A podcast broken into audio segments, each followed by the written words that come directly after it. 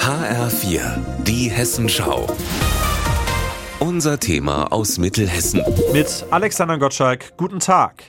Es rumort in der Kleinstadt Grünberg im Landkreis Gießen.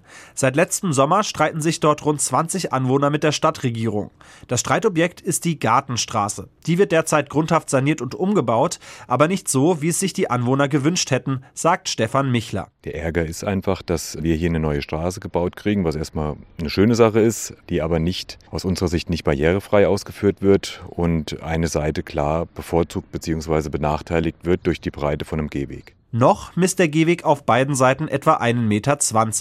Durch den Umbau soll er auf einer Seite 1,75 Meter breit werden, auf der anderen dafür nur noch 75 Zentimeter. Für Günter Stöber ist das ein Problem. Er ist Rollstuhlfahrer und wohnt auf der Seite der Gartenstraße, die schmaler werden soll. Dann kann ich da nicht mehr drauf, kann ich den nicht mehr benutzen, ich kann da nicht mehr fahren. Weil der Rollstuhl, der ist 71 Zentimeter. Wenn ich die Arme jetzt links und rechts daneben mache, dann bin ich ja schon mal über die 75 Zentimeter. Ich kann also überhaupt nicht hier fahren. Der Senior ist einer von drei Rollstuhlfahrern, die in der Gartenstraße wohnen.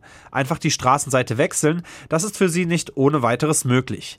Die Anwohner fürchten außerdem auch um die Sicherheit von Schulkindern und von Eltern mit Kinderwagen. Trotzdem, die Stadt Grünberg will an ihren Umbauplänen festhalten, erklärt Bürgermeister Marcel Schlosser von der CDU. Der Magistrat hatte eine ursprünglich andere Variante vorgeschlagen, die auch was die Barrierefreiheit betrifft eigentlich eine sehr gute Variante war. Man hätte auch mit einem verkehrsberuhigten Bereich hier arbeiten können. Das war aber nicht gewollt. Äh, man wollte Gehwege haben. Gleichzeitig sei der Platz auf der alten Straße beschränkt.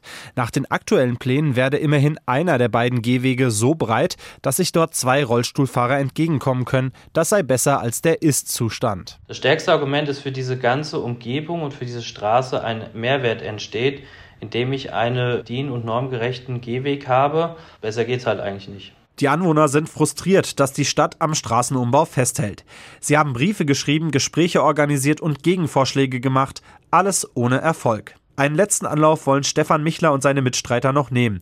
Sie haben sich bei der Kommunalaufsicht beschwert und am Verwaltungsgericht in Gießen geklagt.